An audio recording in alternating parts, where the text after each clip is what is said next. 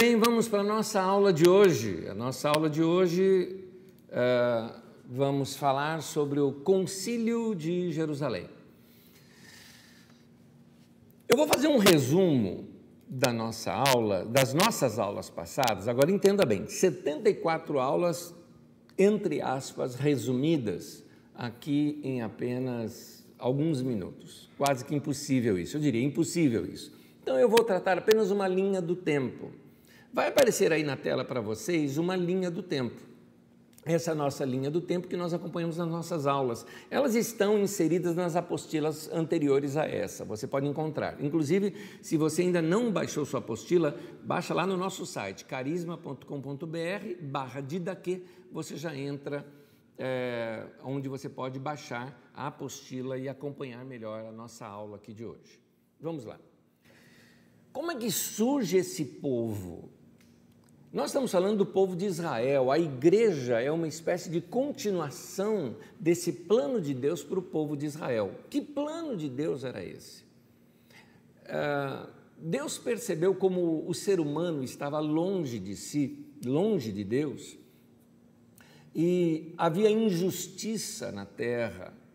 E Deus então fala com Abraão, mais ou menos em 1800, uh, antes de Cristo. Nós costumamos usar uma medida chamada antes da era comum. É assim que os historiadores trabalham hoje, não mais antes de Cristo, depois de Cristo.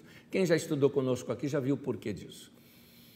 E Deus então ele revela algo para Abraão, dizendo o seguinte: Abraão, através de você eu vou abençoar todas as famílias da terra. A ideia de Deus era criar um povo, porque é interessante que o texto original, na verdade, a palavra terra ali não é a terra planeta terra, mas o termo ali terra é o termo terra agricultável. Ou seja, em ti serão abençoadas todas as famílias da roça.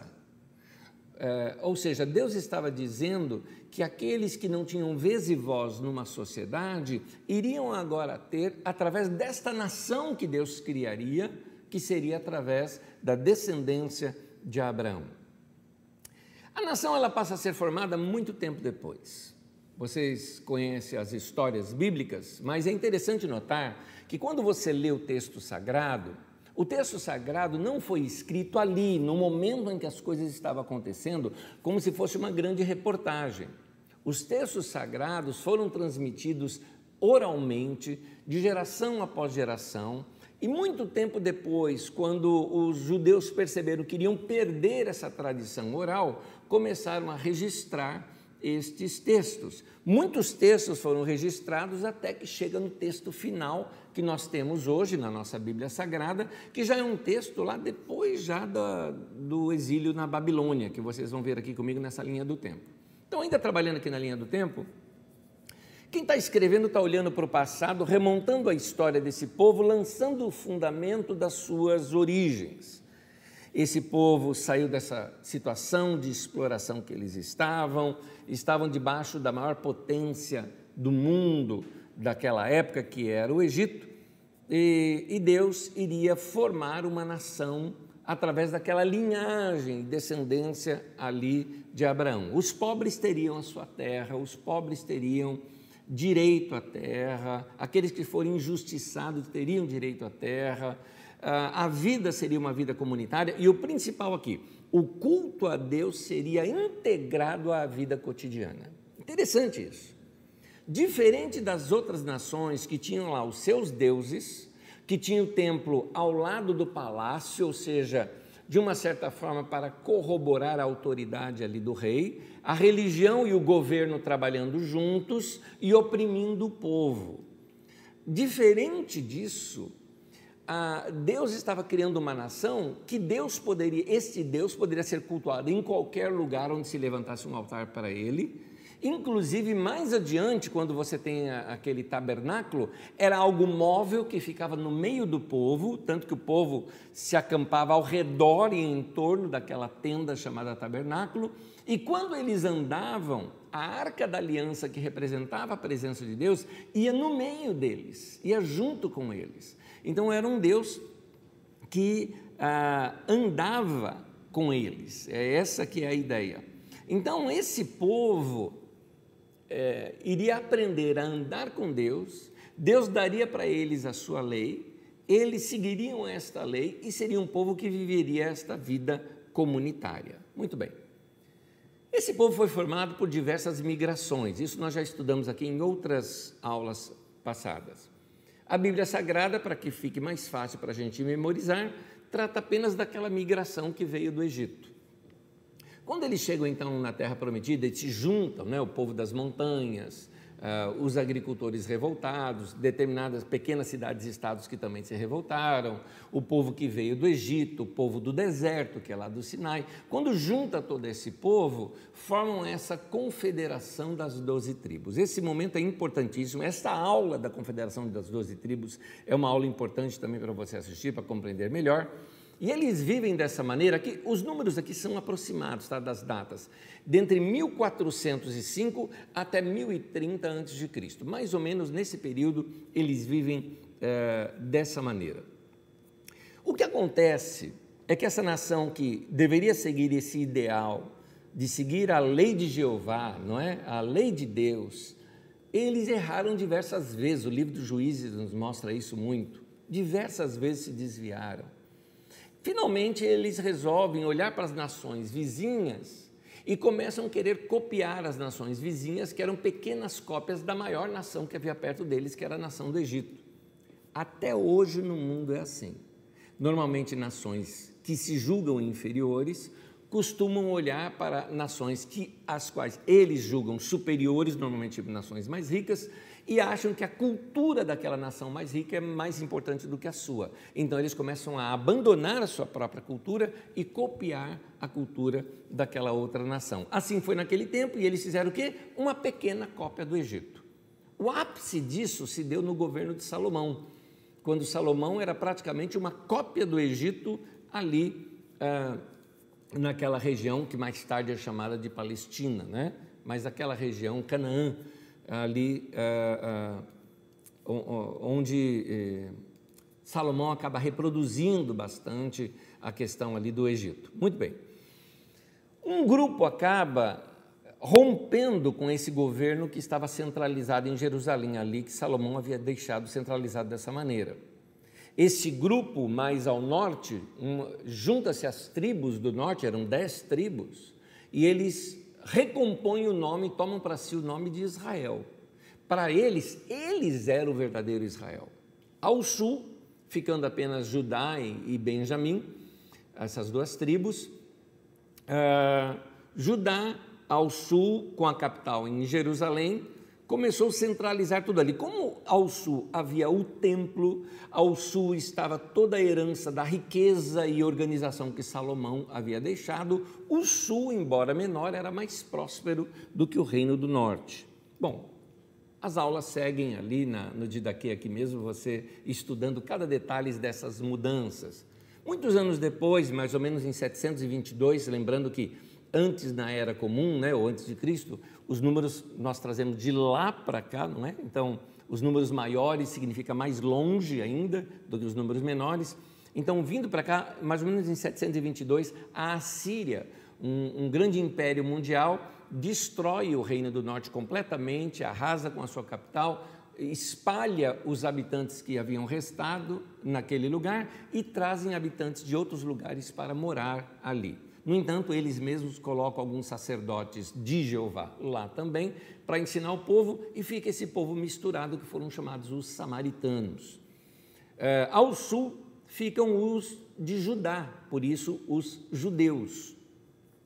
Eles ah, também ah, sofreram o, o ataque da Babilônia anos depois, em 587, e com a queda de Jerusalém em 587, a, a, boa parte dos sacerdotes, os líderes do templo, aqueles que eram liderança do povo, são levados para o exílio na Babilônia e se torna um grupo compacto ali na Babilônia.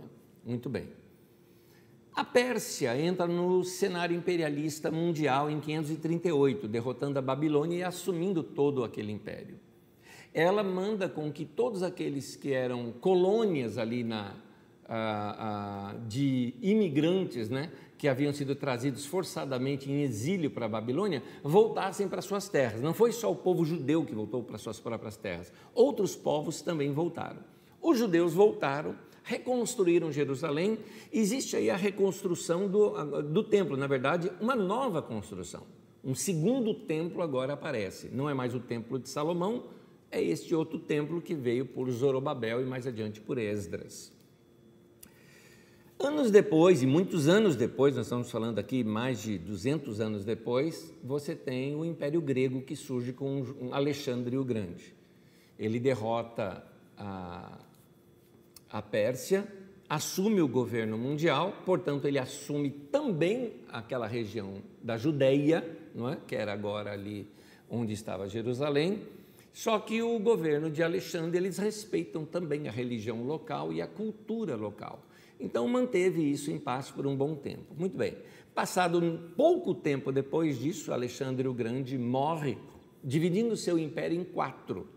Dois deles assumiram aquela região da, que mais tarde é chamada de Palestina, ela passa a ser chamada de Palestina somente depois do, do Império Romano, e eles assumem aquela região, alternando entre si os Seleucidas e os Ptolomeus, e há um momento em que eles impõem a sua cultura sobre os judeus. Aí é um problema sério. Mas com o enfraquecimento do Império Grego, os judeus se aproveitaram daquele momento, fizeram uma revolução e ganharam nessa revolta é a chamada revolta dos Macabeus.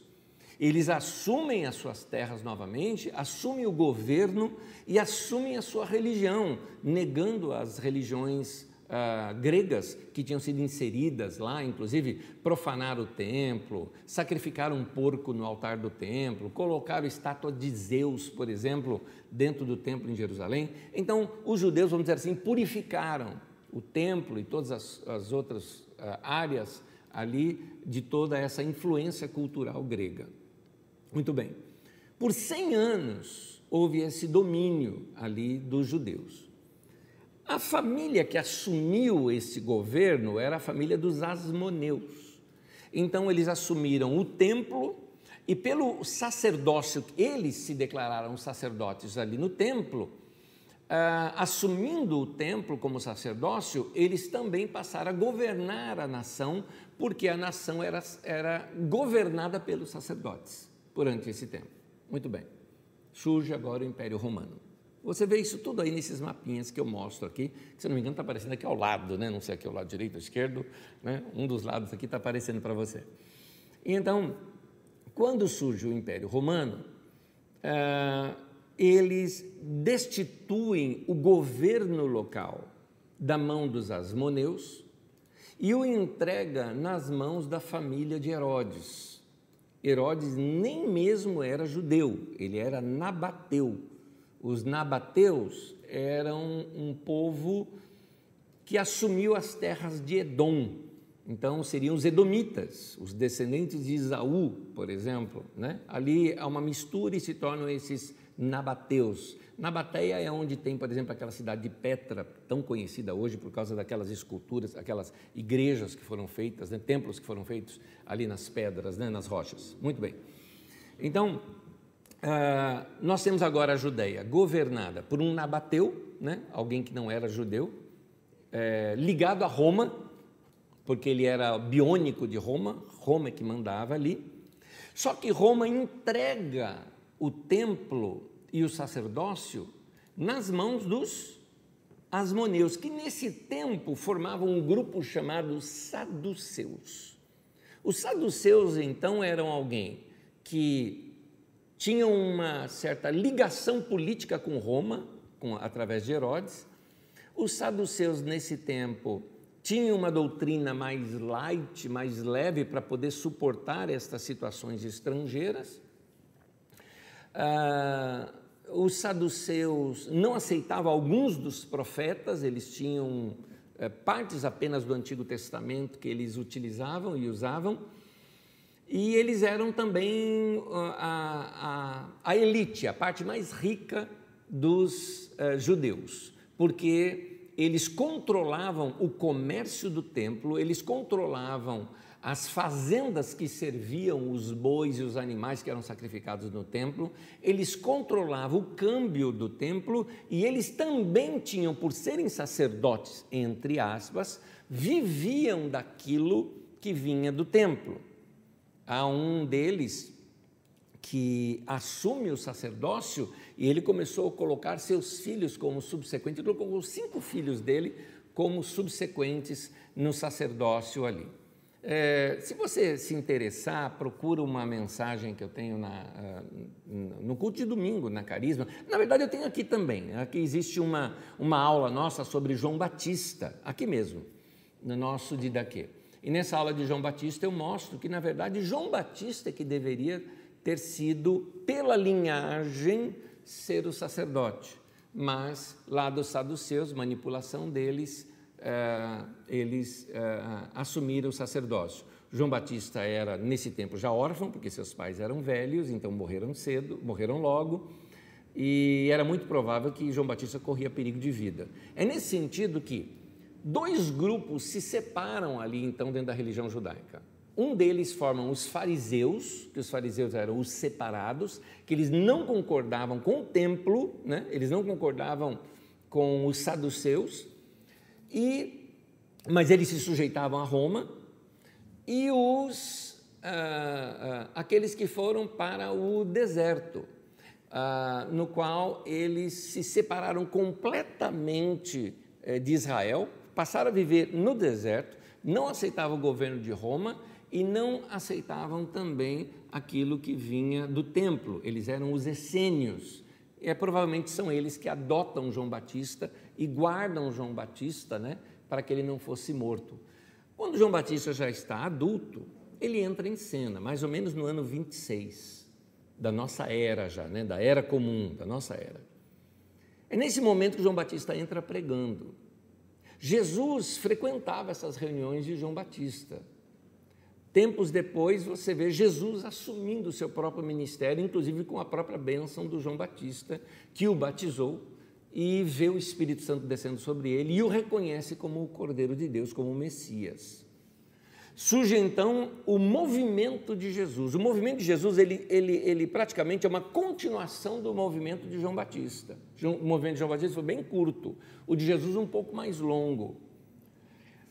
Depois desse movimento de Jesus, é interessante, esse movimento de Jesus causou assim aquilo que hoje nós, né, é, tanto evangélicos quanto católicos, chamamos de avivamento, uma espécie de um avivamento entre os judeus, porque o povo se convertia, no sentido de mudar de direção de vida, curas e milagres acontecendo, coisa que eles não viam há muito tempo, reconhecimento de um profeta que foi João Batista, e agora eles também viam naquele tempo ainda Jesus como profeta, né?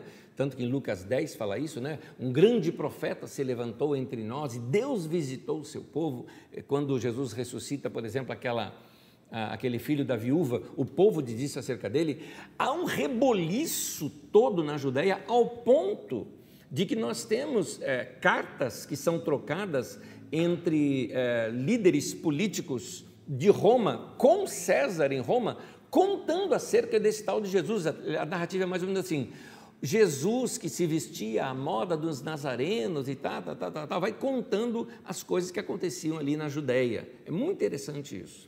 Então, surge é, é, esse movimento, e aí, esse povo que esperava a restauração de um reino de Israel, na mente deles estava que esse Messias restauraria o reino de que maneira? Do estilo Davi e Salomão, ou seja, um rei, um rei que seria rei e sacerdote e que ele ah, colocaria o culto a Jeová como um único culto e que ele governaria, venceria Roma e colocaria Israel sobre todas as nações do mundo como uma espécie de um grande império.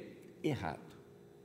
É isso que eles não estavam entendendo. Deus queria cumprir sobre eles a promessa, não de Davi e Salomão, mas Deus queria restaurar a promessa que ele havia feito lá atrás para Abraão, que o povo da roça teria vez e voz, que haveria uma igualdade entre as pessoas e uma possibilidade para todas as pessoas. É assim que surge a igreja. A igreja, de fato, entendeu isso. A igreja é aquele povo judeu que havia se reunido ali após a ressurreição de Jesus, eh, eh, ali em Jerusalém, que receberam o Espírito Santo e que a partir dali você começa a perceber um grande movimento que vai eh, se espalhando em toda a terra, a tal ponto que chegou até nós até hoje. Eles estavam inspirados por aquelas experiências do início da nação, lá da confederação das doze tribos. Tanto que o que acontece lá na igreja? Eles começam a repartir tudo que têm. Aqueles que tinham casas, terrenos e tudo mais, claro, eles não vendiam a sua própria casa, porque senão não teriam de morar. Mas aqueles que tinham casas e terrenos e tantas outras coisas, vendiam juntavam tudo e ajudavam ali os pobres, os necessitados, os estrangeiros, os refugiados, as viúvas. É, era, era lindo isso que estava acontecendo ali é, entre a igreja. Eles estavam vivenciando de novo o Israel de Deus, formado lá na confederação das doze tribos. Eles estavam formando agora o quê? Um novo Israel. Essa era a ideia inicial na igreja. Veja bem, no início da igreja, aquilo que a gente chama igreja primitiva, eles não se consideravam cristãos, como nós falamos hoje. Eles se consideravam judeus e judeus que tinham recebido o Messias, que era o quê? Um judeu que era o filho de Deus e que pregou a, a, o evangelho para eles, a boa notícia para eles e trouxe libertação para eles. Muito bem. Os primeiros conflitos surgem. Esses primeiros conflitos, judeus mais tradicionais não estavam aceitando os costumes destes uh, judeus que viviam no exterior e que agora povoaram ali Jerusalém e começaram a ficar em Jerusalém. Isso aconteceu lá em Pentecostes. A festa Pente, do Pentecostes vinham judeus de todas as partes do mundo. É mais ou menos assim, vamos colocar algo hipotético aqui. Ah, ah, em, em Jerusalém deveria ter o que? talvez ali uns 20, 30 mil habitantes, durante as festas receberia assim, 150 mil, 200 mil pessoas. Algo mais ou menos assim. Eu sei que isso aqui é hipotético, esses números, eu nunca fiz uma conta exata para para se referir a isso. Mas muito visitante, muito turismo, turismo religioso naquele momento. Pois bem, é nesse momento que o Espírito Santo vem ali sobre aquela aquele grupo de 120 pessoas reunidas lá na casa inclusive a casa do João Marcos, que você vai ver ele comigo no, no texto aqui de hoje, que é a casa da irmã do Barnabé. E, e, e, depois os apóstolos descem até o pátio ali do templo, uma espécie de uma praça central, vamos dizer assim, em Jerusalém, na frente ali do templo, prega para aquela multidão, uma grande multidão de 3 mil pessoas se convertem, e aí começa aquele movimento em Jerusalém. Muitos desses eram estrangeiros, que não voltaram para suas terras e ficaram lá em Jerusalém, claro, acabando o dinheiro. Como é que eles iriam comer? Os irmãos mesmos vendiam o que tinham só para o povo ficar ali e ser discipulado. Pois bem, Jerusalém rapidamente recebeu uma forte população estrangeira, de judeus, sim, mas que vivia fora e, por viver fora, tinha cultura de fora. Falavam grego e não aramaico, ah, as escrituras que eles usavam era a Septuaginta, que era escrita em grego, e não a que os judeus usavam, que era escrita em hebraico. Eles eh, tinham costumes e vestimentas iguais estrangeiros e não iguais os judeus ali da Judéia. E isso começou a gerar conflitos. Esses novos judeus cristãos eles não veneravam o templo, porque o templo não era algo assim tão importante para eles como o povo da Judéia achava que era.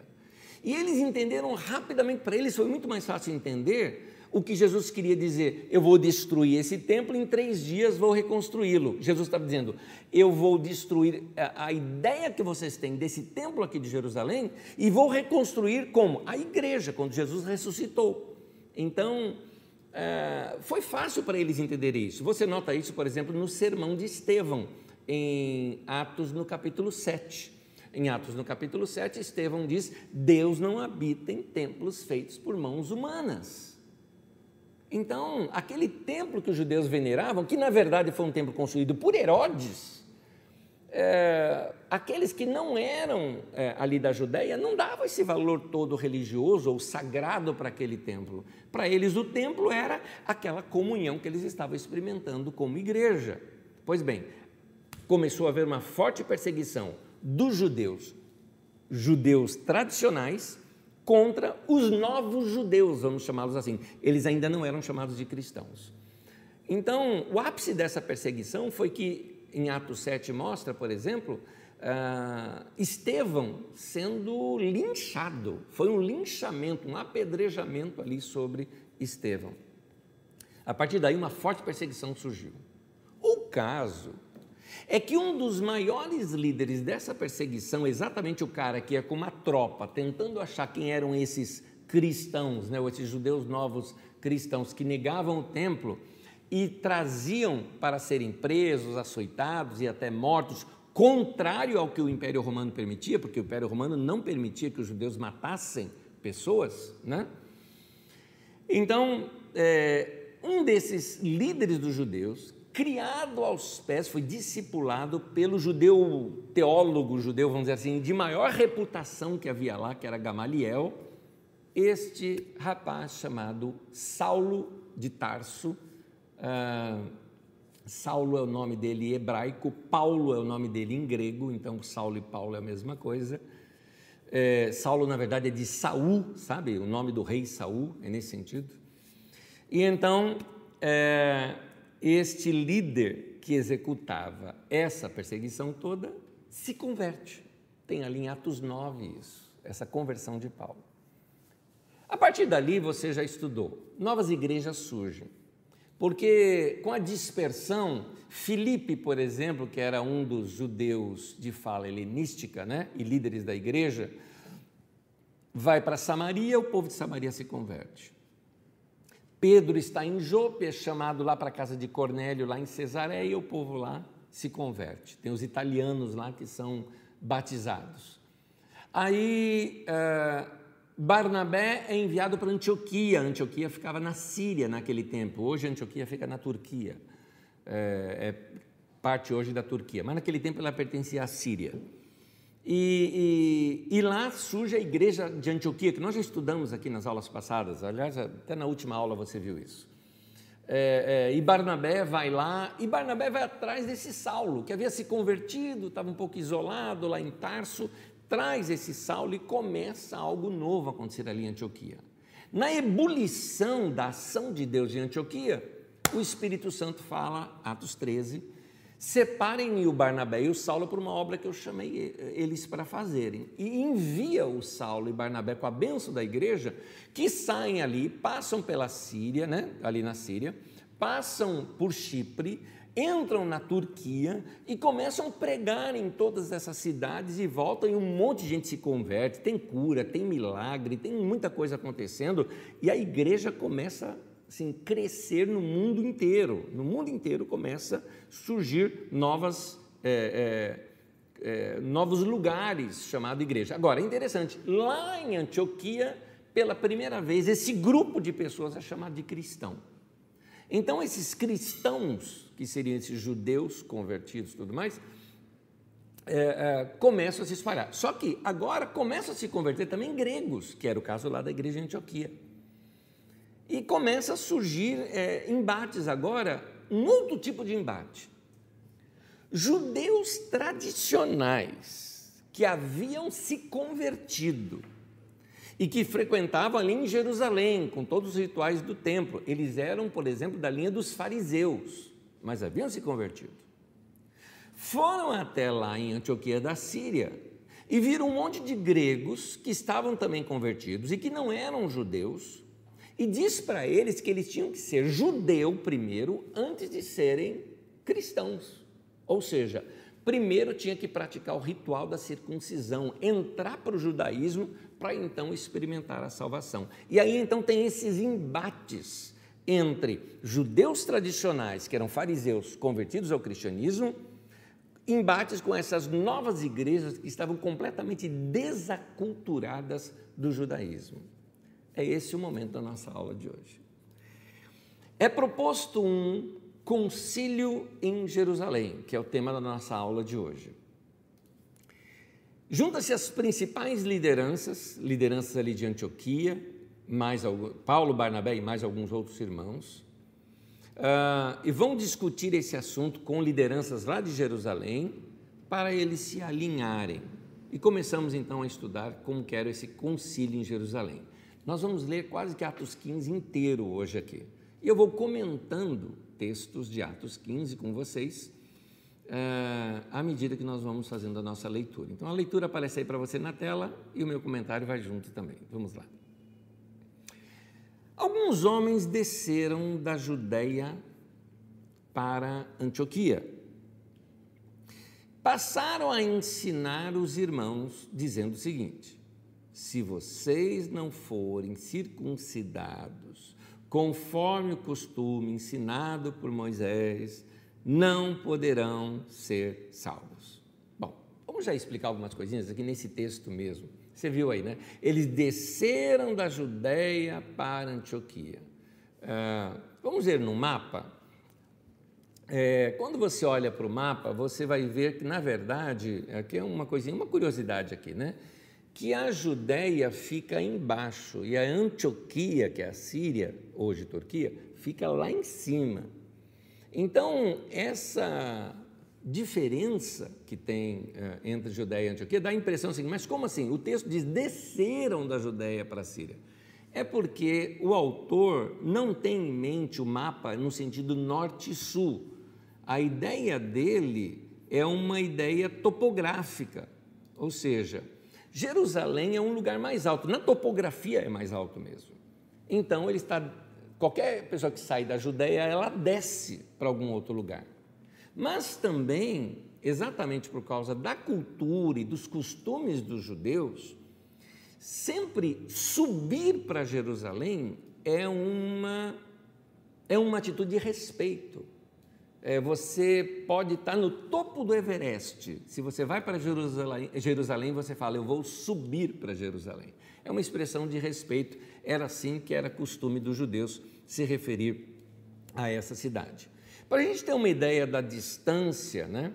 É, por vias de hoje, entre Antioquia até Jerusalém, nós temos 708 quilômetros né? entre Antioquia até Jerusalém. Ah, diz o texto, quer ver? Vamos seguir aqui o texto. O texto diz assim: Isso levou Paulo e Barnabé há uma grande contenda e discussão com eles.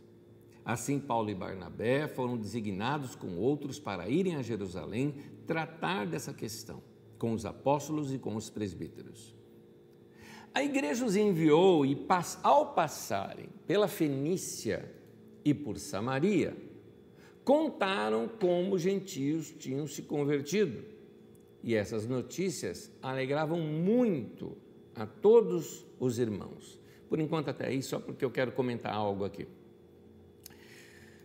O texto fala Fenícia, né? É, naquele tempo, Fenícia, você já estudou na escola sobre os fenícios, né? Os fenícios que criaram aquelas chamadas galés, os barcos deles que iam pelo mundo todo afora. E quando eles é, é, cresceram como povo, né?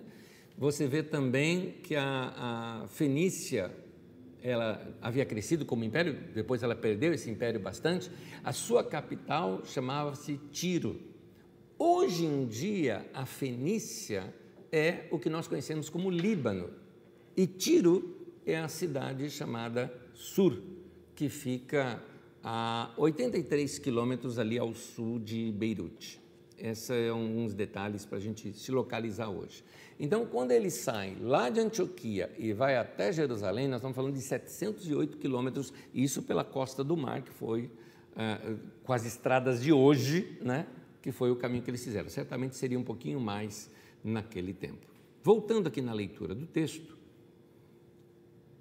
chegando a Jerusalém, é, foram, versículo 4, chegando a Jerusalém, foram bem recebidos pela igreja pelos apóstolos e pelos presbíteros, a quem relataram tudo o que Deus tinha feito por meio deles. Então, se levantaram alguns do partido religioso dos fariseus que haviam crido e disseram: é necessário circundá-los e exigir deles que obedeçam à lei de Moisés. Qual é o conflito aqui? O conflito aqui é que esses fariseus, quando viram esse crescimento lindo da igreja, vamos chamar assim de igreja primitiva, da igreja em Jerusalém, esse crescimento lindo da igreja de Jerusalém, eles entendiam isso como uma espécie de avivamento do judaísmo. Porque o povo da igreja de Jerusalém frequentava o templo, vamos dizer assim, os rituais judaicos, com sacrifícios judaicos e tudo mais. Você nota isso até no livro de Atos. Até Paulo, apóstolo, quando ele vai para Jerusalém, uh, numa outra ocasião que não é essa aqui, ele vai juntamente é, com um dos discípulos que, que haviam se convertido ali com Paulo.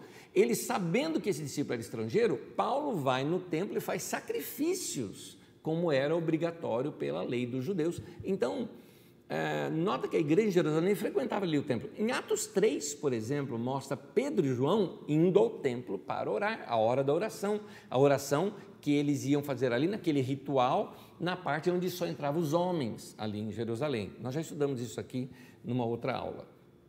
Então, ah, ah, ah, os fariseus, vendo aquele movimento na igreja de Jerusalém, entendiam apenas como um avivamento judaico, algo assim.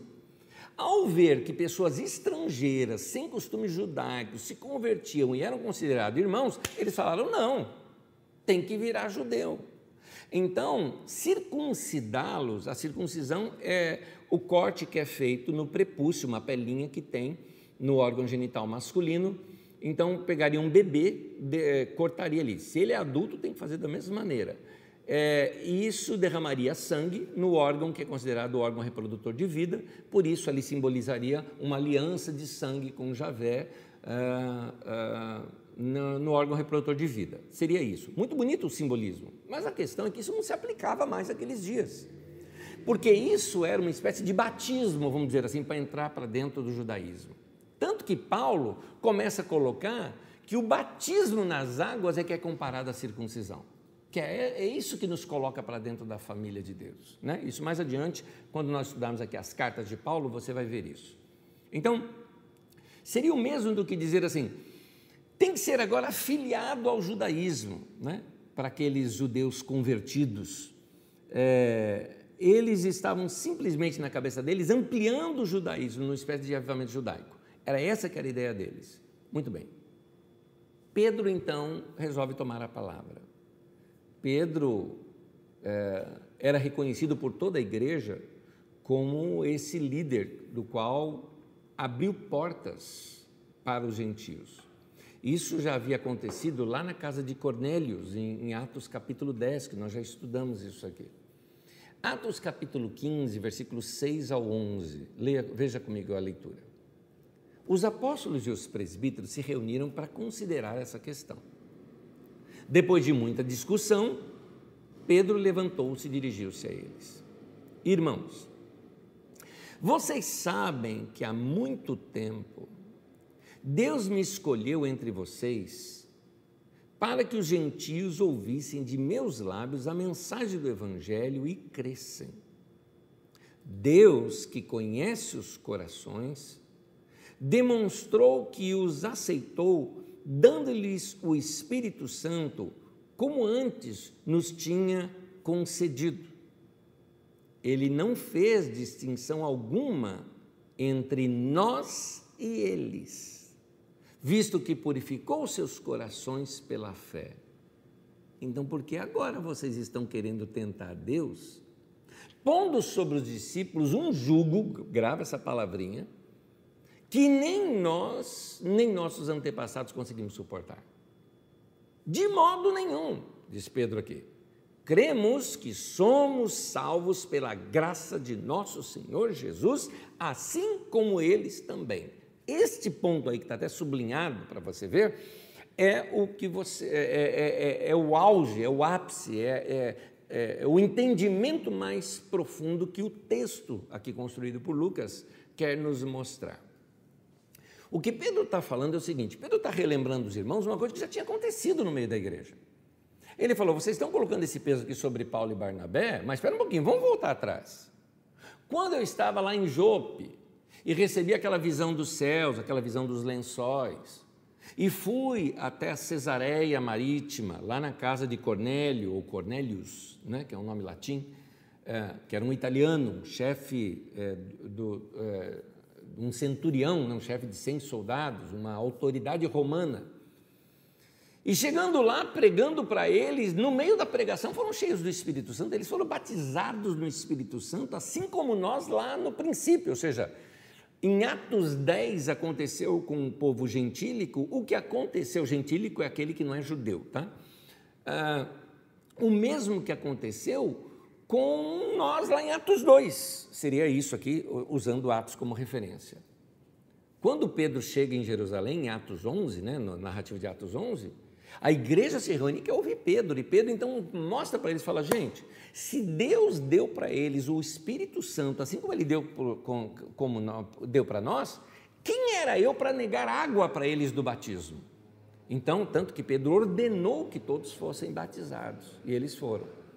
Então Pedro destaca: Deus não fez distinção alguma em quem era judeu e quem não era. Ele deu o Espírito Santo para um e deu para outro também. Então, ele fala o seguinte: não vamos colocar sobre esses novos gentios que estão se convertendo um jugo que nem nós, nem os nossos antepassados conseguimos suportar. O que, que ele referia como jugo? Nós já estudamos isso aqui, mas eu vou te lembrar. Quando Jesus fala, tomem sobre vocês o meu jugo, vinde a mim os que estáis cansados e oprimidos, e eu vos aliviarei. Tomai sobre vós o meu jugo, e aprendei de mim que sou manso e humilde de coração, porque o meu jugo é suave e o meu fardo é leve. Jesus fala isso lá em Mateus capítulo 11. Então, quando Jesus fala isso, ele está falando dos falsos mestres e do ensino pesado que os fariseus davam. Então, quando ele fala assim, vinde a mim, vocês que estão cansados e sobrecarregados, com o quê? Com o ensino dos fariseus. Esse ensino de que eu não posso fazer nada no sábado, não posso caminhar mais do que um quilômetro, vírgula um, né? que é um quilômetro e cem, que eram as medidas dele, um quilômetro e cem metros, não posso caminhar mais do que isso, ah, eu não posso cuspir no chão, a mulher não pode tirar um fio de cabelo branco se ela, então ela não pode olhar no espelho no dia de sábado, esse monte de leizinha que eles colocavam, Jesus falou, isso é pesado demais. Vocês estão cansados e sobrecarregados com o jugo dos fariseus. O que é o jugo? O jugo é a interpretação da lei que aquele mestre, aquele rabino, aquele mestre da lei dava para o povo. Vocês estão cansados do jugo dos fariseus? Tomem o meu. O meu jugo é suave, o meu fardo é leve, ou seja, andar comigo é gostoso.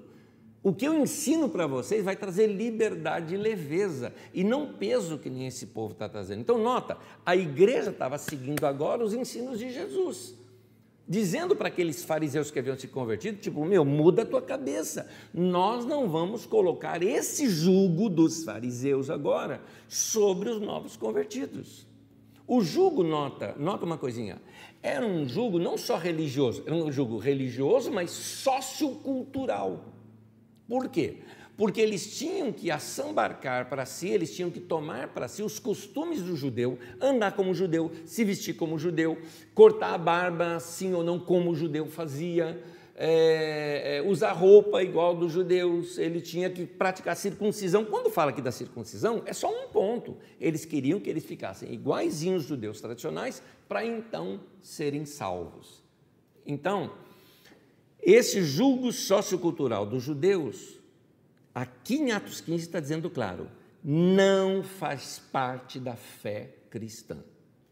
Portanto, queridos irmãos da igreja do século 21, não tem nada a ver esse negócio de ficar com essas frescuras falta de conhecimento bíblico, se achando mais espiritual do que os outros, a usar um kippah, a usar um talit, que é aquele manto aqui que o cara põe aqui, que é o manto da oração, sabe?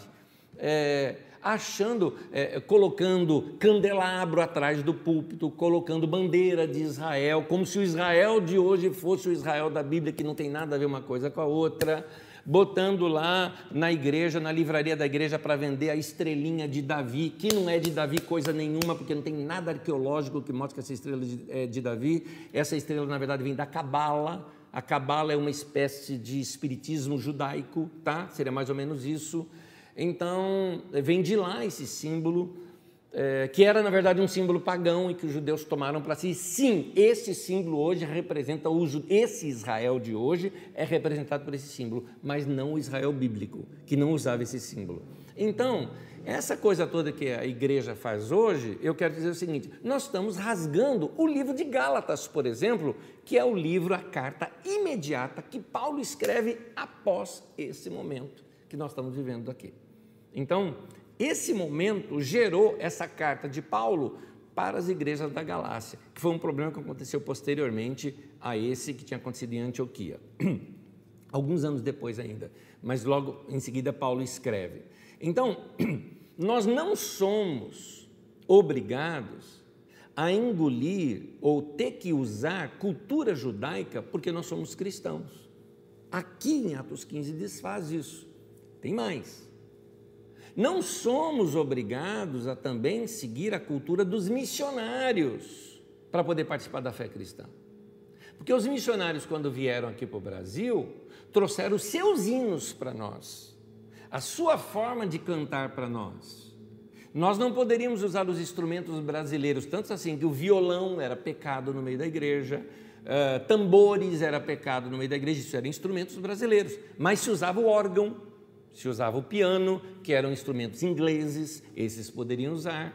Nós cantávamos hinos traduzidos. Nós cantávamos, inclusive, melodias populares americanas ou escocesas ou inglesas com letras uh, cristãs, vamos dizer assim. Então é a mesma coisa do que você pegar melodias populares nossas, tipo o cravo brigou com a rosa, né? a melodia, e muda essa melodia e leva lá para um, algum outro país em que nós estejamos enviando missionários, entendeu? E leva essa cultura brasileira cantada, mas com uma letra cristã, né? Sei lá, o Paulo brigou com o Barnabé, sei lá, canta qualquer coisa, é, é, trocando letras. Era isso que nós fizemos com alguns hinos. Não, tem vários hinos de Inário que cantamos aqui, que, que eles são, na verdade, músicas culturais desses lugares. Então, a fé não é uma imposição sociocultural.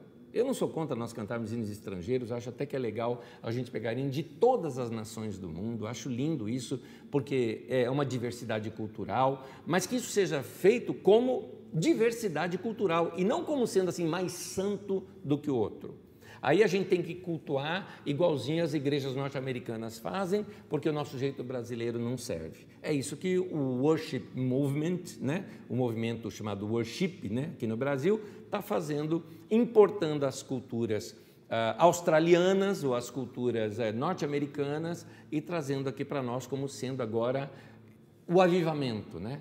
Se nós quisermos ter a ação do Espírito Santo, o Espírito Santo está se movendo dessa maneira com essa cultura. Então, esse, esse enlatado, aqui esse texto já está mostrando jugo cultural, que não é para ser passado junto com a fé cristã.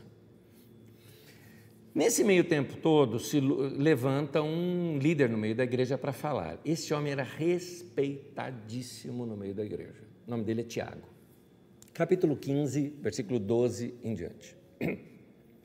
Toda a assembleia ficou em silêncio enquanto ouvia Barnabé e Paulo falando de todos os sinais e maravilhas que por meio deles Deus fizera entre os gentios. Quando terminaram de falar, Tiago tomou a palavra e disse: Irmãos, ouçam-me. Simão nos expôs como Deus no princípio voltou-se para os gentios, a fim de reunir entre as nações, dentre as nações, um povo para o seu nome. Concordam com isso as palavras dos profetas, conforme está escrito? Depois disso, voltarei e reconstruirei a tenda caída de Davi, reedificarei as suas ruínas e a restaurarei. Texto do profeta Amós. Para que o restante dos homens busque o Senhor e todos os gentios sobre os quais tem sido invocado o meu nome, diz o Senhor que faz estas coisas conhecidas desde os tempos antigos. Portanto, julgo que não devemos pôr dificuldades aos gentios que estão se convertendo a Deus. Ao contrário, devemos escrever a eles dizendo-lhes que se abstenham de comida contaminada pelos ídolos, da imoralidade sexual, da carne de animais estrangulados e do sangue, pois, guarda bem esse pois, desde os tempos antigos, Moisés é pregado em todas as cidades, sendo lido nas sinagogas todos os sábados. Muita explicação preciso dar aqui nesses textos. Primeiro, nós vemos aqui uma liderança de Tiago e uma primazia da igreja de Jerusalém sobre as demais. Por que, que o concílio tem que ser em Jerusalém? Por que, que a, a, carta sai da igreja de Jerusalém depois sobre as outras igrejas? Por que, que isso se deu? Bom, uma das hipóteses é que a igreja em Jerusalém seguiu ah, uma sucessão de liderança através da família de Jesus. Tiago era irmão de Jesus. Então é muito provável que por causa disso ah, foi aceita essa liderança. Tanto que assim, você nota a família de Jesus ali em torno né, da igreja em Jerusalém e nos outros lugares é que surgem outras lideranças. Mas isso aqui é só uma hipótese. Hipótese significa uma tese fraca, tá? Hipo é fraco, ou pequeno, né? uma pequena tese, né? então uma hipótese. No entanto, a gente precisa reconhecer o seguinte: Tiago tinha méritos incríveis. Basta você ler um livro, que é um livro chamado Tiago, tem o nome dele, que não foi ele quem escreveu, mas alguém seleciona as melhores, os melhores textos de Tiago, ou melhor, as melhores mensagens e ensinamentos de Tiago, e faz um compêndio deles e tem ali para nós o livro de Tiago. Ao ler ali, você vai ver que homem sabe o que ele era. Ao ler o livro de Atos, você vai ver que grande conciliador que era esse Tiago. Eu acho que Tiago, assim, era uma espécie de Salomão do Novo Testamento no sentido de sabedoria. Era um homem assim que se destaca bastante. Tanto que quando você lê o livro de Tiago, há muita similaridade entre o livro de Tiago e os discursos do Sermão da Montanha. Tem muita semelhança ali. Então é muito interessante essa liderança sábia, equilibrada, é, conciliadora desse tal Tiago. Agora, essa centralização em Jerusalém da igreja pode ser que, que ainda era devido ao templo. E a forte ligação que a igreja tinha ainda com o judaísmo, lembra que eu falei? A igreja se julgava parte do judaísmo. Portanto, se a centralização do judaísmo vinha de Jerusalém, a da igreja também vinha de Jerusalém. Pode ser isso, exatamente por eles se julgarem judeus. Agora, nos chama a atenção essas restrições que aparecem no final do texto. Você lembra disso? No final do texto ele fala assim: dizendo-lhes que se abstenham de comida contaminada pelos ídolos, da imoralidade sexual, da carne de animais estrangulados e do sangue. Vamos lá. Algumas coisas que para a gente considerar sobre esse texto de Lucas. Lucas escreve esse texto de Atos não ali na hora em que está acontecendo. Lucas faz a redação do texto de Atos aproximadamente 30 anos depois desse ocorrido.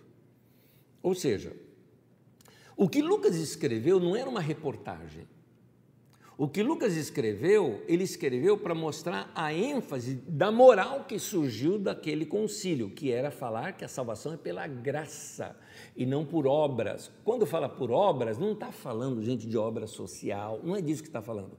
Obras ali é, é, a circuncisão, aquelas práticas judaicas que caracterizavam o judaísmo, aquilo que eram as obras, tá? Então a salvação não é por aquilo, a salvação é pela graça em Jesus.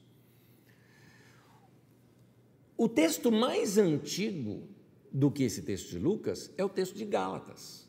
E o texto de Gálatas foi escrito pouco tempo depois dessa ocasião. Gálatas capítulo 2, de 1 a 10, Paulo narra esse acontecimento que teve em Jerusalém. E quando ele narra esse acontecimento, é interessante, Paulo não menciona qualquer restrição. Existe apenas um pedido ali, o pedido para eles se lembrarem dos pobres. E aí, qual que está certo? Esse texto de Lucas ou o texto de Paulo? Porque eles estão se, entre aspas, se contradizendo. Vamos aprender da seguinte forma. Quando nós estudamos aqui no Didaquê, principalmente das primeiras aulas, eu vim mostrando para vocês que os textos bíblicos, como diz um pequeno livrinho, né, que a gente até recomenda para vocês lerem, que a Bíblia é, é, um, um, é, é uma, uma escrita a muitas mãos, né? De, lá, um texto lá de Carlos Mesters. Nesse é, texto até mostra que muitas vezes a, a, os textos sagrados eles vêm de coletânea de tradições que chegam até uns escritores finais, né? ou seja, experiências da comunidade né? que chegam até que se registra no texto final. Muito bem. O texto de Lucas é isso. O próprio Lucas diz isso na introdução do texto dele, porque Lucas e Atos são dois tomos de, uma grande, de um grande escrito dele. O próprio Lucas fala isso. Lá na abertura, na introdução do primeiro tomo, que é o Evangelho de Lucas, ele fala que ele pesquisou, que ele conversou com pessoas, que muitos escritos ele pegou, juntou, colocou em ordem e escreveu. Então, é muito provável que é, o, o texto mais antigo, que é o de Paulo, está correto, que depois, lá do Concílio de Jerusalém, não foi dito nada com relação a, a, a essas restrições. Mas é provável que Lucas tenha resumido ali, ou reunido ali, aqui nesse texto que lemos em Atos 15, mais de uma fonte. Ou seja, aquelas restrições sugeridas por Tiago provavelmente foram feitas sim, mas de uma outra ocasião, visando orientar outras comunidades, comunidades que agora eram formadas por judeus e por gentios. Por que razão que eu estou falando isso? Porque na comunidade lá de Antioquia era só de gentios. A comunidade de Jerusalém era só de judeus. Então não tinha esse conflito. Mas novas comunidades surgiram de judeus e gentios juntos. Então, certamente foram feitos escritos para ordenar e coordenar essa situação, orientar essas comunidades formadas por judeus gentios convertidos, e Lucas une esses dois materiais nesse texto aqui agora.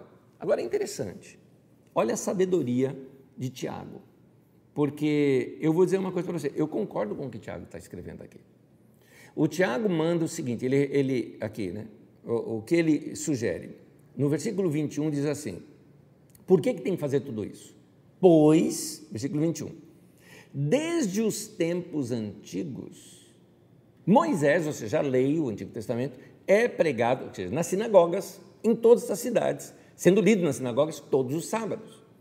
Ele falou: as pessoas vão ver contradição. Ou seja, se você fizer essa prática, vai chocar demais as pessoas. Então não faça, por amor aos irmãos. Isso não é diferente do que Paulo, por exemplo, recomenda na sua carta lá aos Coríntios. Na carta aos Coríntios, Paulo falou o seguinte: gente, eu posso comer de tudo que se põe na mesa, mas se ao comer a carne eu estou escandalizando o meu irmão, que é de uma origem judaica, que ele acha que não pode comer aquela carne porque aquela carne havia sido sacrificada ao ídolo, então não coma. Porque é melhor você manter a paz ali com seu irmão do que simplesmente encher seu estômago e satisfazer seus prazeres. É isso que Paulo está querendo ensinar lá na carta aos Coríntios. Então, note que até o próprio Paulo também usa essas restrições. Muito bem, isso aqui são restrições lá daquele tempo de choques com a, a religião predominante no tempo ali, né, na redondeza ali, é, que era a religião judaica.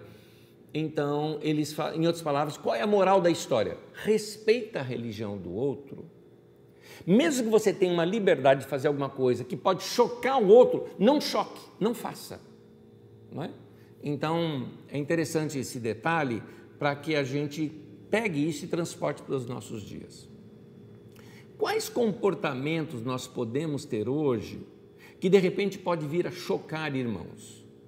Por exemplo, tem irmãos que falam o seguinte: ah, a Bíblia não fala que beber cerveja é pecado, a Bíblia fala que é contra a embriaguez. Está certíssimo, é verdade mesmo. Não é pecado beber cerveja e a Bíblia conta a embriaguez. é isso. Se você não se embriagou, não tem pecado nenhum nisso. Não é pecado beber vinho, porque até Jesus bebia vinho. É pecado é embriaguez com vinho. Sim, de fato, você não está errado com relação a isso. Mas você sabe que diversos e diversos cristãos, nos nossos dias, aqui, estou falando de São Paulo, não praticam essas coisas e se escandalizariam se vissem você fazendo. Você vai fazer assim mesmo? Sabendo que aquilo escandaliza o seu irmão? Que ele não consegue compreender isso? Aí você vai falar, ah, mas ele que está errado. Ele foi ensinado daquele jeito. Será que você não pode deixar de lado esse seu costume cultural, porque você é descendente de alemão, né, por causa da cerveja, ou descendente do italiano, por causa é, é, é, do vinho, ou seja lá o que for, por causa disso, será que você não pode deixar isso para não escandalizar o irmão?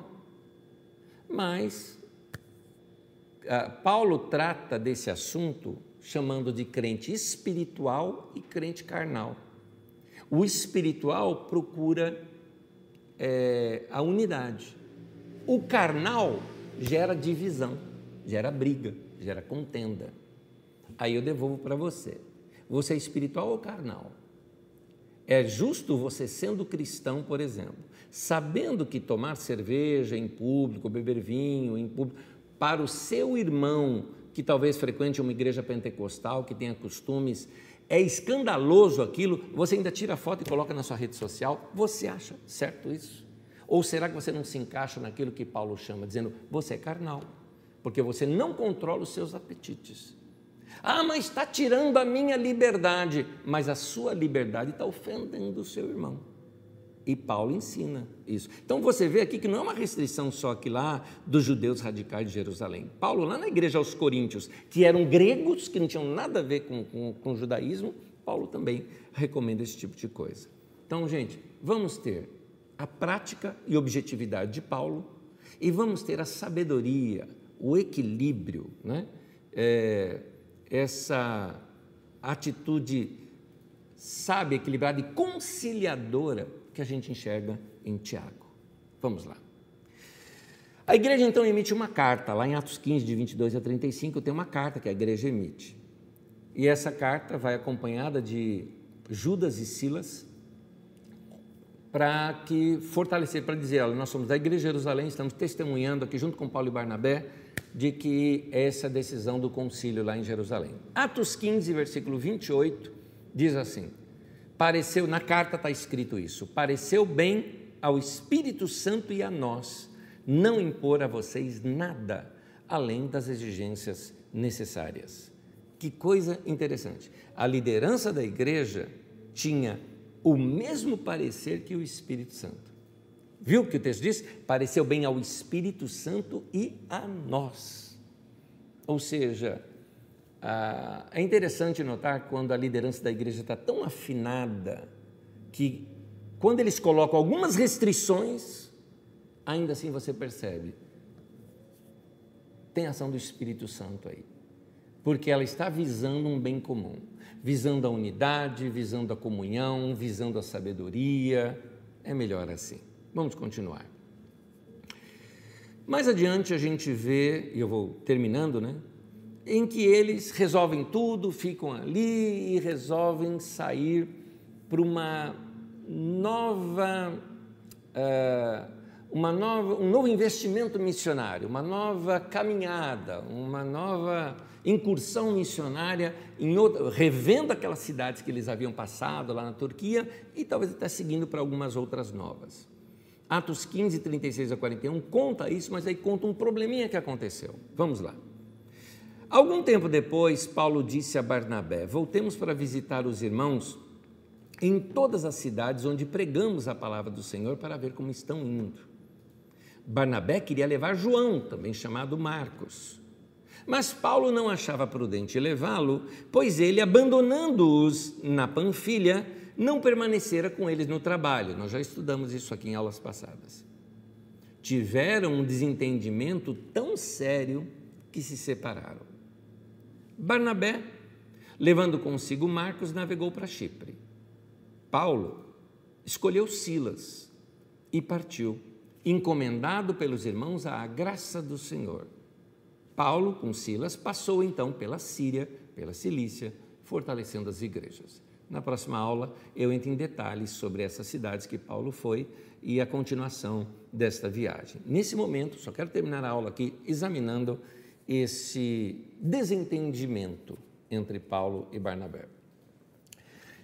Pelo próprio contexto do texto, a possível causa do desentendimento entre Paulo e Barnabé com relação a João Marcos, que era parente de Barnabé, se dava pelo fato de João Marcos ser adepto à doutrina da circuncisão.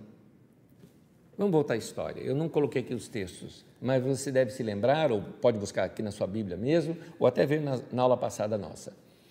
Ah, quando eles estão atravessando Chipre, eles atravessam inteira aquela ilha de Chipre. E eles conseguem uma audiência com Sérgio Paulo, que era o procônsul lá de Chipre. E o homem não era judeu nem nada, os nomes dele são todos nomes gregos e romanos, uma mistura de nome grego e romano. Então, este homem ouve o evangelho por Paulo e Barnabé e se converte. O que acontecia com alguém que era convertido na igreja primitiva? Se batizava. O texto não fala isso, mas está implícito porque todo novo convertido se batizava. Então eles batizaram. E aí, a partir daí, o João Marcos rompe com eles e volta para Jerusalém. Por que razão? Para João Marcos era demais isso. O cara não é judeu, o cara não é circuncidado. A gente pega e batiza o cara e o insere no meio da igreja. O João Marcos não tinha aceitado isso. Alguns detalhes sobre João Marcos que dá para compreendê-lo. João Marcos era jovem, era impetuoso. Olha só. João Marcos foi criado pertinho do templo de Jerusalém. Ele era de uma família rica, porque para morar perto do Templo de Jerusalém só se fosse casa rica. Para você ter uma ideia, na casa dele reuniu 120 pessoas, então era uma casa grande. Um detalhezinho, no, na parte de cima, né, no cenáculo, ou seja, na, na, aqui a gente chama de churrasqueira, né? naquela parte de cima ali da casa, 120 pessoas, onde foi recebeu o, o Espírito Santo em Atos 2, é a casa do João Marcos. Ele vem de uma família rica porque ele era sobrinho do Barnabé. Num outro texto diz que ele era primo de Barnabé, porque a palavra primo e sobrinho é muito parecida. Então, uh, é questão ali do, dos, dos, copistas que fizeram essa confusão. Uh, o João Marcos uh, vem de família rica, porque o Barnabé era rico. Barnabé, sendo um homem de muitas posses, final de Atos 5, fala que ele vendeu as casas, as fazendas que ele tinha. Então, Barnabé também era rico. A irmã dele, certamente rica, casada provavelmente com um romano, porque ele tem dois nomes, ele tem o um nome hebraico e romano. João, nome hebraico, Marcos, nome romano. Então, ou nome grego, né? Alguns colocam o nome grego. Perdão, é grego o nome Marcos. Então, ele, ele ah, ah, filho ali de um greco-romano com uma judia, criado de frente do templo de Jerusalém, certamente é, criado em toda doutrina possível ali, talvez com muito contato ali com os saduceus e tudo mais, a elite que frequentava o templo normalmente frequentava a casa dele. Então você vê um homem muito arraigado, um jovem, né, muito arraigado a, aos costumes e cultura judaica. Aí ele tem esse choque, ele não aguenta. Então ele volta para Jerusalém e abandona o Paulo e o Barnabé. Aí o Barnabé quer levar de novo o João Marcos junto. Paulo falou: não, não vai junto, não, porque ele vai atrapalhar, ele vai querer pregar outra coisa lá, diferente do que a gente prega. E o Barnabé acha que não. Bom, muito bem. Paulo e Barnabé se separam. O Barnabé pega o João Marcos e vai para Chipre, terra dele. Barnabé já era mais velho. Ele vai cuidar do João Marcos por causa do coração que ele tinha. Anos mais tarde, você lê nas Escrituras Sagradas que Paulo e João Marcos voltam a trabalhar juntos. Mesmo, inclusive, mantendo doutrinas diferentes. Não diz que João Marcos mudou a doutrina dele. Tanto que em Colossenses capítulo 4, versículo 10 e 11, Paulo fala assim, que João Marcos e o outro lá são um dos poucos da circuncisão que estão comigo. Ou seja, João Marcos era dessa turma que acreditava na circuncisão, mas estava trabalhando junto com Paulo. Na carta ao Timóteo, capítulo 4, versículo 11, também igualzinho de Filipenses 4, 11, é, de Colossenses, aliás, Uh, em 2 Timóteo 4,11, Paulo fala assim para Timóteo: quando você vier, traz consigo o João Marcos, porque ele me é muito útil no ministério. Interessante isso. Em Filemão, capítulo 1, versículo 24, mostra que João Marcos estava na equipe é, ministerial de Paulo, quando ele manda saudações para Filemão, que é lá na igreja de Hierápolis. O Barnabé era um homem muito maduro. Quando ele percebe essa fragilidade desse jovem João Marcos, ele optou por cuidar dele. Enquanto que Paulo, que já era um cara maduro, poderia seguir sozinho o seu caminho. É muito provável que essa reconciliação de João Marcos com Paulo tenha se dado por influência e discipulado de Barnabé. Barnabé, na verdade, em toda a sua vida, a gente vê que ele fez dois discípulos, Paulo e João Marcos. E com esses dois, a maior parte de todo o Novo Testamento foi escrito. Dos 27 livros do Novo Testamento, só nove não passam por esses dois. Então, é muito interessante a gente é, perceber essa obra de Barnabé e essa sabedoria de Barnabé. Aquela mesma sabedoria conciliadora que a gente vê em Tiago, a gente enxerga agora em Barnabé. E para terminar a aula, eu quero falar uma coisa agora com você. Você percebeu uma coisa? O João Marcos, jovem ainda, ah, não quero saber, não concordo, voltou e brigou com Paulo e Barnabé. O Paulo, ainda novo, não muito maduro, também brigou com o Barnabé, por causa do João Marcos.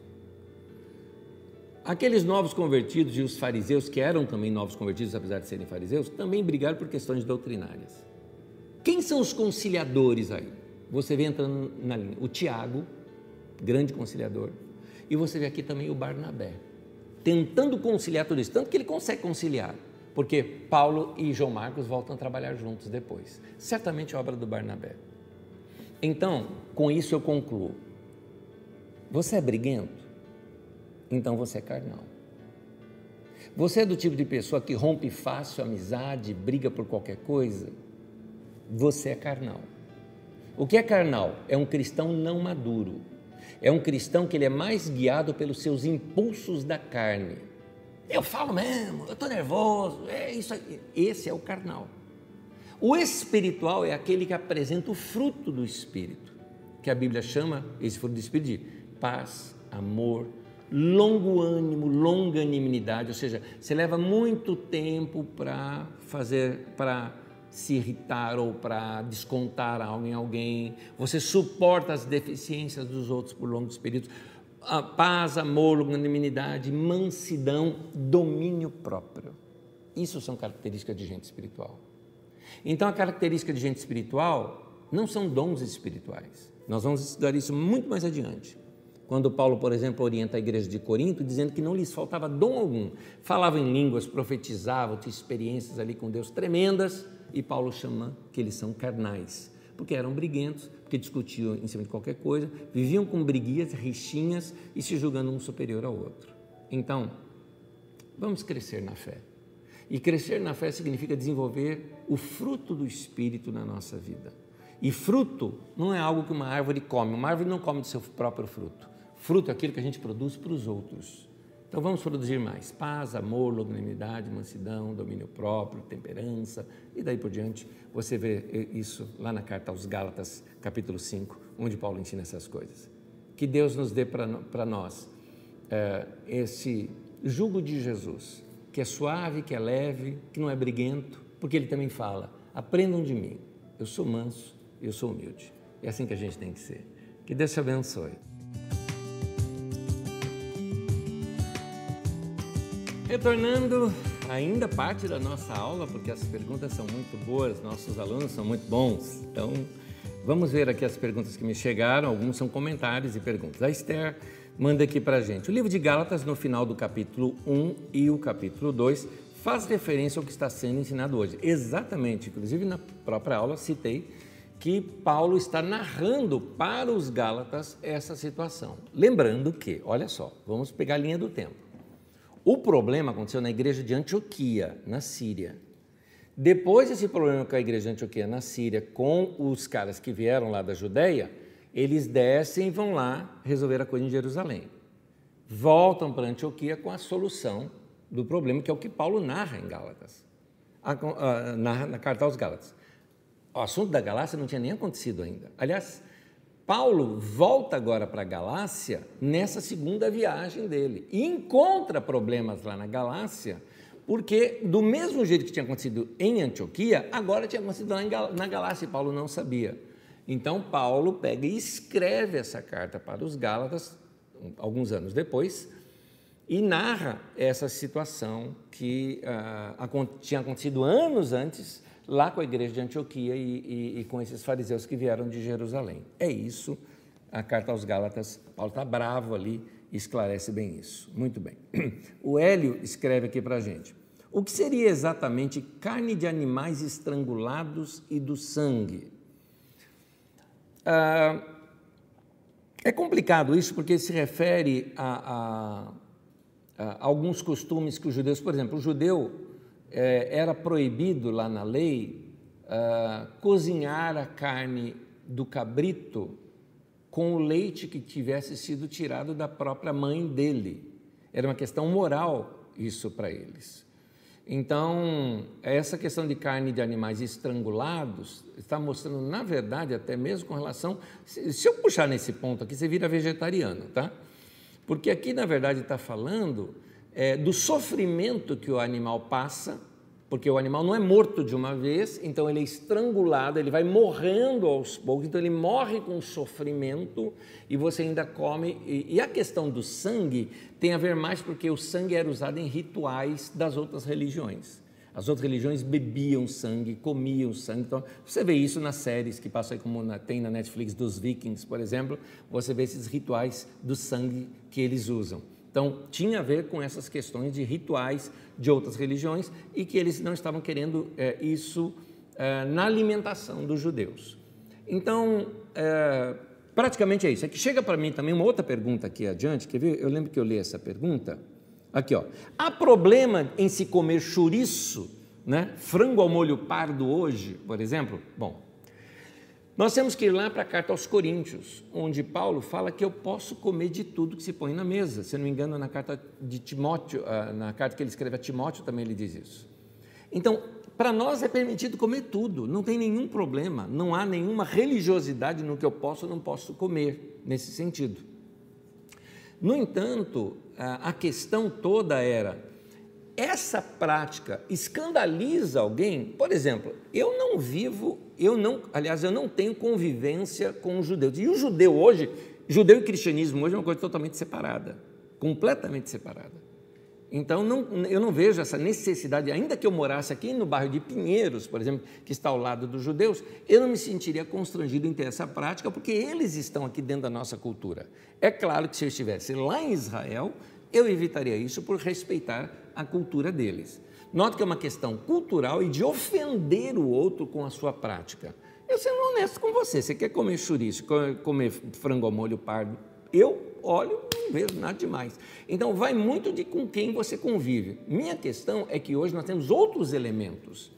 Enquanto aqui a gente está pegando nesses elementos que são lá do primeiro século, dos problemas do primeiro século, eu queria trazer para os problemas do século 21 Quais são as práticas que nós temos hoje?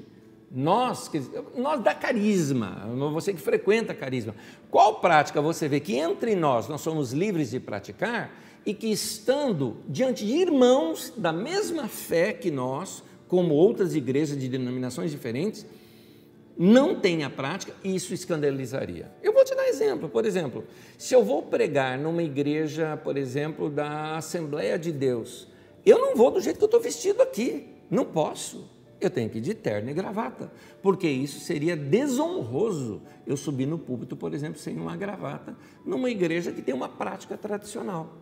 Então, é a mesma coisa do que comer aqui carne de animais sufocados diante de um judeu lá no primeiro século, seria eu nos dias de hoje, diante dos meus irmãos, fazer uma coisa como essa. Então, aqui está ensinando esse respeito à cultura do próximo.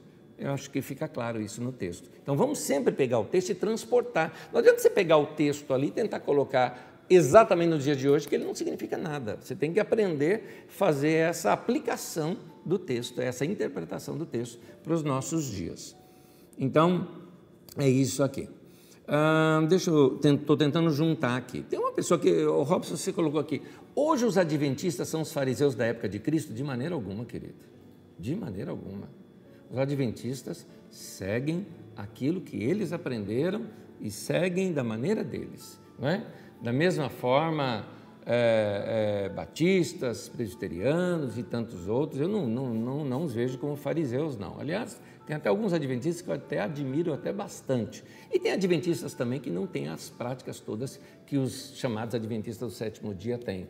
Então, há várias divisões dentro dos próprios adventistas, tá? Mas, é claro, eu não tenho aquelas práticas que eles têm, eles seguem muito ao pé da letra alguns textos é, do livro uh, de Levítico, mas eu, eu, eu não os compararia aos fariseus. Os fariseus eram falsos, os fariseus eram hipócritas. Eu não acho que os adventistas são hipócritas, não. Aqui, nesse ponto, eu os defendo, mesmo não praticando as coisas que eles praticam. Eu não uso das práticas dos adventistas, não acredito na escatologia adventista, aquele livro da, da mulher lá que é a profetisa deles, lá o grande conflito, eu não acredito em nada daquilo, né? Mas eu os respeito e tenho grande respeito por eles, inclusive, e não acho que eles são hipócritas. Vamos lá. O problema do fariseu é que o fariseu pregava isso e não vivia, tá? Ou dava jeitinho de burlar a lei, né? Na lei ele só podia andar um quilômetro. O que, que ele fazia? É um quilômetro a partir da sua casa. Então, no dia anterior, ele ia na casa de um amigo que estava a um quilômetro e deixava suas coisas ali. Andava mais um quilômetro e deixava suas coisas na casa de outro. Então, ele andava um quilômetro até aquela outra casa, naquela outra casa tinha coisas dele, ele falava, bom, aqui também é minha casa, então eu posso sair daqui mais um quilômetro. Então, ele ficava dando jeitinho na lei. Por isso que Jesus chamava de, é, de hipócrita. Vamos lá. Ah, ah, uma, uma outra pergunta, aqui eu tentei é, juntar, né? Ah, aqui as perguntas. Ah, a Franciele coloca aqui para mim.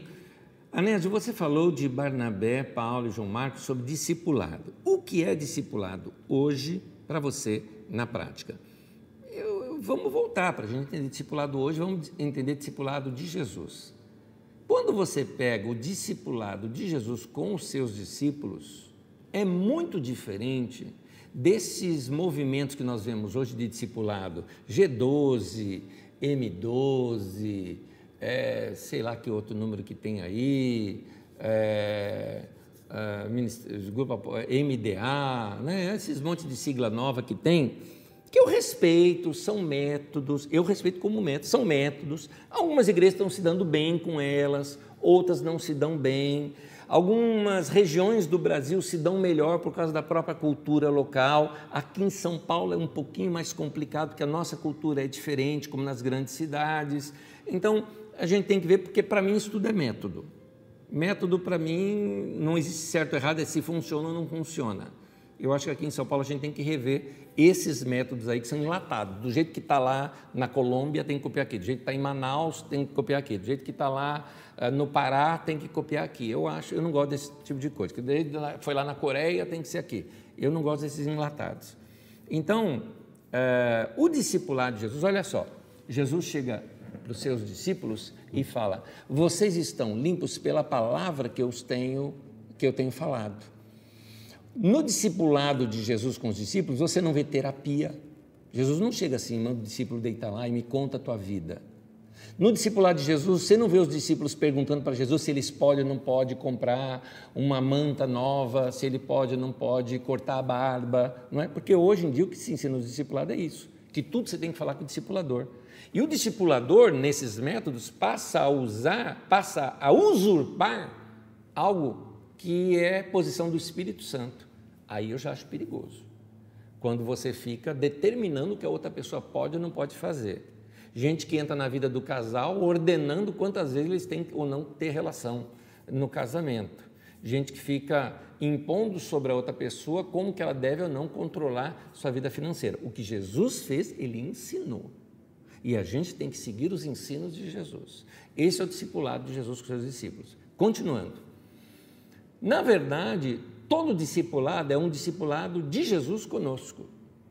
Nossos irmãos e irmãs na fé, entre aspas, nós somos, temos essa relação de discipulador e discípulo, de mestre e discípulo.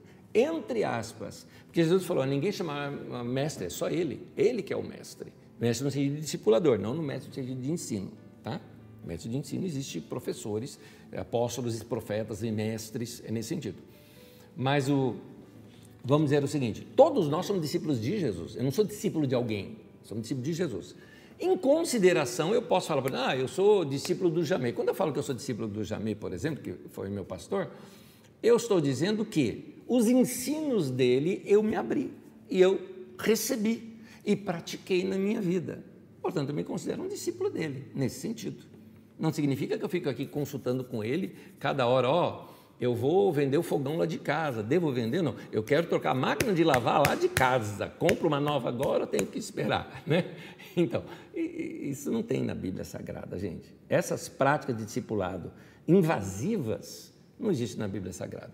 Se você quiser, tem uma mensagem, tem aqui nesse site mesmo, tem uma mensagem, quando fala sobre a história da igreja do século XX, tem uma sobre o movimento do discipulado. Dá uma olhadinha lá, tem muita coisa boa, tá? Tem mais coisa boa do que ruim no movimento discipulado, mas tem umas coisinhas lá que são exageros. Eu acho que é bom a gente chamar a atenção disso. Hoje também é, é muito usado esse movimento discipulado debaixo do movimento, o novo movimento apostólico, que também é uma outra mensagem ali. Seria interessante você ver essa contextualização dessas questões. A Tamires pergunta como amadurecer na fé. É uma excelente pergunta tua mas de difícil resposta no sentido de tentar condensá-la. No entanto, eu te digo o seguinte: é, nós somos uma família e o nosso pai é o nosso pai do céu. E nenhuma criança nasce adulta. A pessoa, quando ela se converte, ela vai aprender com os mais velhos como crescer. Então, nossos irmãos mais velhos acabam exercendo essa paternidade na gente, ajudando a gente a crescer.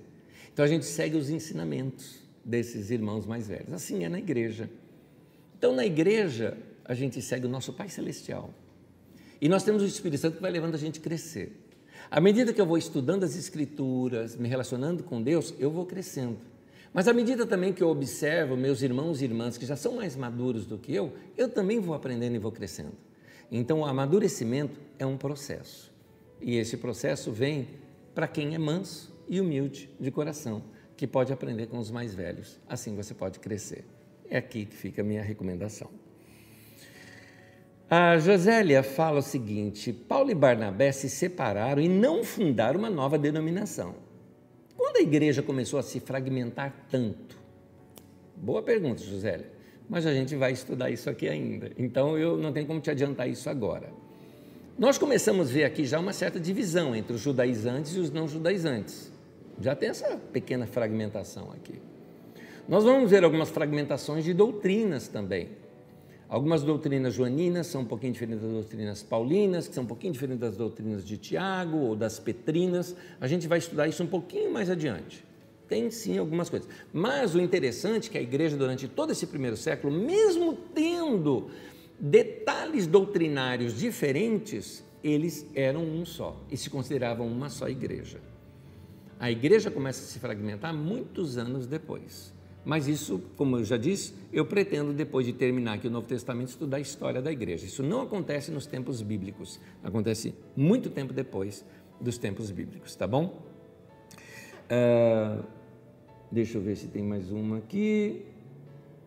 Antônio Carlos está falando, ah, Jesus não declarou puro todos os alimentos? Sim, eu acho que eu já respondi isso aqui, né? Não é, é até Paulo que fala que a gente pode comer de tudo que se põe na mesa e tudo mais, tá? Então, é, como a, a, Bíblia até fala que todas as coisas são puras para aqueles que são puros, é verdade isso. O que eu estou falando aqui é que nós estamos nos detendo numa discussão do primeiro século e eu estou tentando te trazer o conceito para o nosso século. No nosso século não tem a ver com comer ou não comer, no nosso século tem mais a ver com beber ou não beber, você pode perceber. Mas não só isso, outros tipos de comportamentos também então a gente tem que saber como lidar com esses comportamentos quando estamos com irmãos na fé que creem no mesmo Cristo que nós, no mesmo Jesus que nós cremos, que creem no Espírito Santo tanto quanto nós, que creem na Bíblia da mesma forma que a gente, no entanto, nos seus costumes são diferentes de nós.